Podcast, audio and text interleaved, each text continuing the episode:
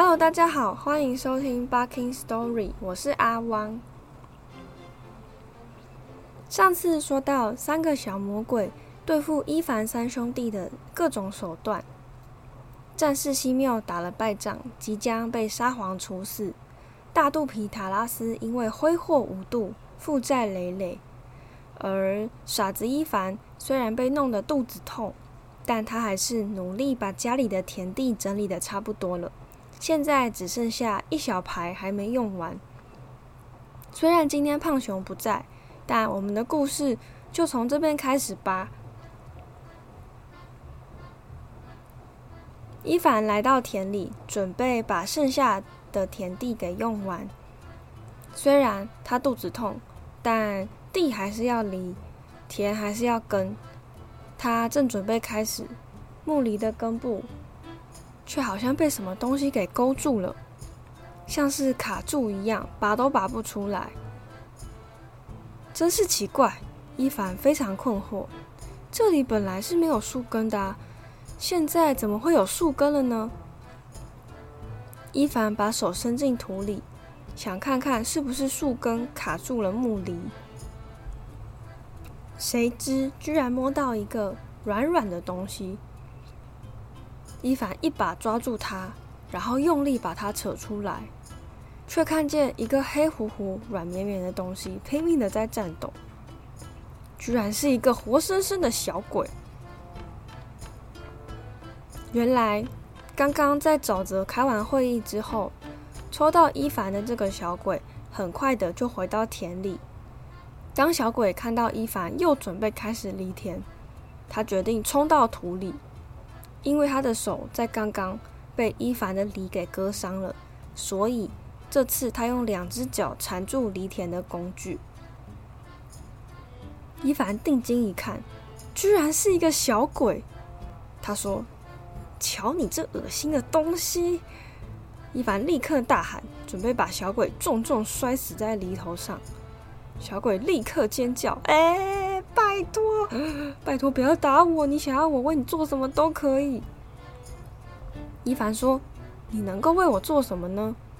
小鬼回答：“都都可以，都可以。你想要什么，尽管说。”伊凡说：“我的肚子很痛，你能治好吗？”只见小鬼弯下腰，在土里摸索了一阵，之后从土里拉出一株幼嫩的树根，交给伊凡。这个树根的形状长得有点像呃叉子，是一个有三个分叉的树根。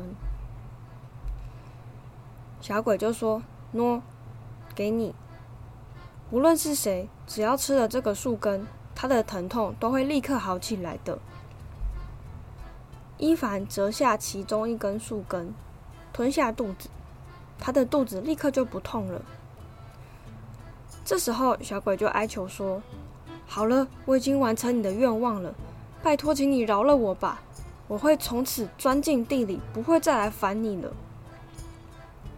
伊凡也很好心，伊凡说：“好吧，那愿上帝与你同在，你走吧。”伊凡一提到“上帝”两个字，小鬼就立刻钻进地底，消失无踪，只在地上留下了一个窟窿。伊凡把剩下两条树根收进帽子里。然后继续犁田，等他犁完地回到家，正好遇到大哥西缪和大嫂正在吃晚餐。这个时候，西缪的领地已经被没收了。他说他费了好大的劲儿才从地牢里逃出来，逃回父亲身边住。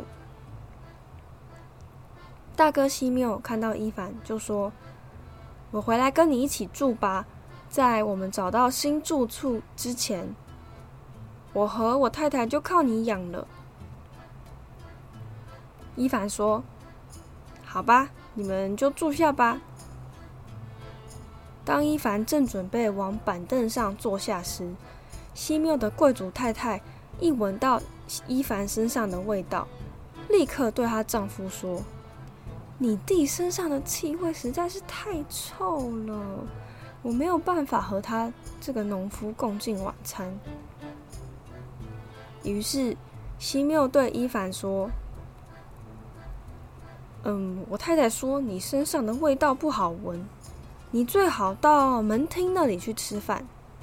门厅就是进门的大厅，有点像是进门之后室内与室外的缓冲区，就类似是玄关啦，只是比较大。伊凡就说：“好吧，我刚好也该去喂我的马了。”然后伊凡拿了一块面包就离开了饭厅。我们再回来讲小鬼这边，西缪已经从牢里脱身，带着妻子回到老家。抽到西缪的这个小鬼也算是完成了自己的任务，他就依照约定也来到伊凡这里。想要跟抽到伊凡的小鬼碰面，好帮助他整垮伊凡。他跑到田里找啊找啊，到处都没有看到自己的同伴，只在地上看到了一个突兀的窟窿。这时他就明白自己的同伴已经遭遇不测了，于是他下定决心要帮同伴完成任务。不过因为伊凡已经把田耕好了。所以他决定要换一个办法。大约过了一个礼拜之后，小鬼重新回到伊凡的草场，用水把伊凡的草场给淹没了，整个草场变得泥泞不堪。伊凡去割草的时候，草变得非常难割，挥刀割第一下没问题，但到了第二下，刀就变钝了，割都割不动。得要重新磨砺才行。可是不论重新磨砺多少次，到了第二刀的时候，草总是刀总是会变钝。伊凡绞尽脑汁的想要找办法解决这件事情。他说：“不行，我得回家把锉刀和面包都拿过来。就算再努力一个星期也没关系。可是没有割完这些草，我就不离开。”我觉得伊凡这边真的很可爱，他他就是想说，哎，就算要割一个星期也没关系，我就把面包带来啃一个礼拜，住在这里，哎，没关系。除草刀不能用，哎，也没关系，我就用锉刀一根一根把草给锉断，这样也可以。虽然很傻，但我觉得这是托尔斯泰笔下伊凡可爱的地方。如果用现代的思维去想，当然会觉得有点太笨了。但换个角度就会觉得，哎，这家伙也太老实了吧！小鬼就想说，哎，这顽固的家伙，我得再多做一点什么才行。于是他就溜到草场中，用脚去干扰伊凡的除除草刀，想要伊凡不小心把刀尖插进土里拔不出来。伊凡虽然割得很辛苦。但拉拉扯扯的过程中，还是割的差不多了，只剩下一小块沼泽。小鬼心想：可恶！就算我的脚爪被割伤，我也不会让他把草割完的。但伊凡还是把草割完了。他使劲吃奶的力气，在最后一块沼泽地用力一挥，速度太快，小鬼根本就闪避不及。他的半截尾巴噌就被伊凡给砍下来了，伊凡呢也没有发现。草终于除完了，他当然很高兴，他就叫妹妹来把割完的草给堆起来，然后自己就接着去割大麦。那因为要改割麦子，这次伊凡就改成带一把镰刀进去田里面。小鬼被砍到尾巴之后，也没有闲着。你以为他要在原地哀嚎一阵吗？没有，那太戏剧化了。我们这本书不会走这个路线。小鬼虽然被砍到尾巴，但动作还是很快。他早一步来到黑麦田，把黑麦弄得乱七八糟，打结的打结，纠缠的纠缠。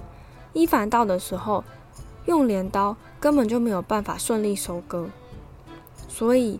伊凡又回家去拿了一把大弯刀，哎，就割得很顺，一下子就收割完了。这时候太阳也下山了。伊凡满意的看看收割下来的黑麦，说：“嗯，接下来该收割燕麦了。”小鬼根本就气死了。我觉得小鬼也是很锲而不舍啦，他就在心里说：“可恶，我一定要整死你，绝对让你没有办法收割燕麦。我明天早上就走着瞧。隔天一大早，小鬼就跑到燕麦田里，结果燕麦早就被收割完了。原来伊凡希望燕麦粒可以少掉下来一些，所以他昨天晚上就连夜收割。小鬼简直就气疯了，他怎么做都没有办法整到伊凡。这该死的家伙连觉都不睡，我想赶都赶不上他。于是，小鬼嗖的一下钻进黑麦堆，就是昨天伊凡收割完的那堆黑麦。小鬼溜到麦捆和麦捆之间，然后让身体发热，暖起这些黑麦，这样麦堆就会变得热热暖暖的。然后麦子就会很快的腐烂，自己当然也顺便取暖。后来因为实在是太温暖了，小鬼甚至舒服到打起盹来。这时候，伊凡也到了麦堆附近，开始用干草叉，把麦捆一捆一捆给插到车上。诶，结果一不小心就插到了小鬼的背，把小鬼整个插起来。他举起干草叉，定睛一看。什么？上面居然有一只活生生的小鬼，尾巴还断掉了。小鬼在叉子上面就不断的扭动挣扎，想要跳下来。伊凡直接大骂：“你你这恶心的东西，怎么又在这里？”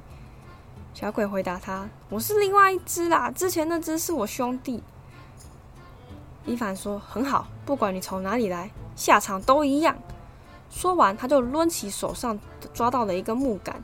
想要一棒打死这个小鬼，小鬼就赶赶忙要求他说：“我再也不敢了，请放了我吧！你想要我为你做什么都可以。”伊凡问他：“你会做什么呢？”小鬼说：“我我什么都可以，我可以把任何东西变成士兵。”伊凡听了完全没兴趣啊，想说：“啊，我要这些士兵干嘛？又不能吃。”小鬼说。你要这些士兵做什么都行啊，任何事都没问题。伊凡想了一下，就说：“那他们会演奏音乐吗？”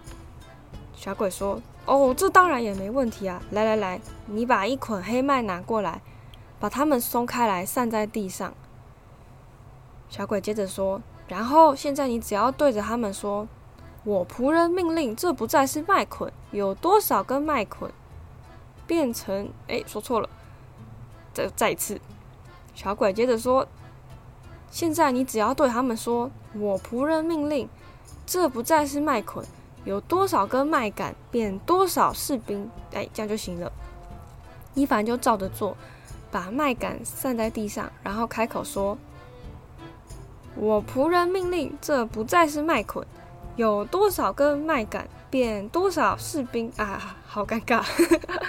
好，总之。”麦秆呢，一只一只的变成士兵。最前排的士兵呢，身上还背着鼓跟喇叭在演奏。伊凡就笑了起来：“啊，不错不错，这样可以逗我妹开心诶。”小鬼抓住机会就说：“好，那现在拜托你饶了我吧。”伊凡说：“当然不行啊，你得再教我把它们变回来。我刚刚见你用这些麦捆变变看，上面的麦子我都还没拿下来。”如果不把它们变回来，上面的麦子就浪费了。于是小鬼就告诉伊凡：“好，那接下来你就这样照着念就可以了。有多少士兵，就有多少麦秆。我仆人命他们再变回麦捆，然后士兵就顺利的变回了麦秆。小鬼就继续求伊凡放了他。哎，好吧，伊凡说。于是他伸手把小鬼从干草叉上面拉下来。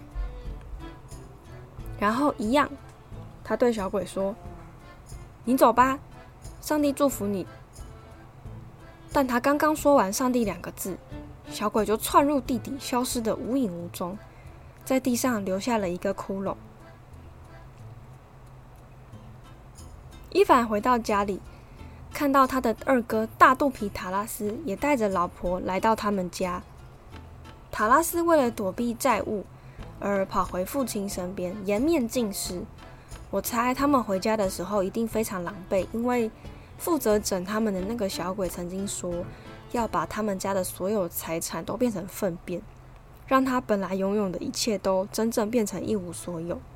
所以我想，他逃出他的房子的时候，一定整个房间里面就是都是粪便。好，总之，伊凡回家时看到的塔拉斯和他老婆一定已经洗干净了，他们正在餐厅里面快乐的享用晚餐。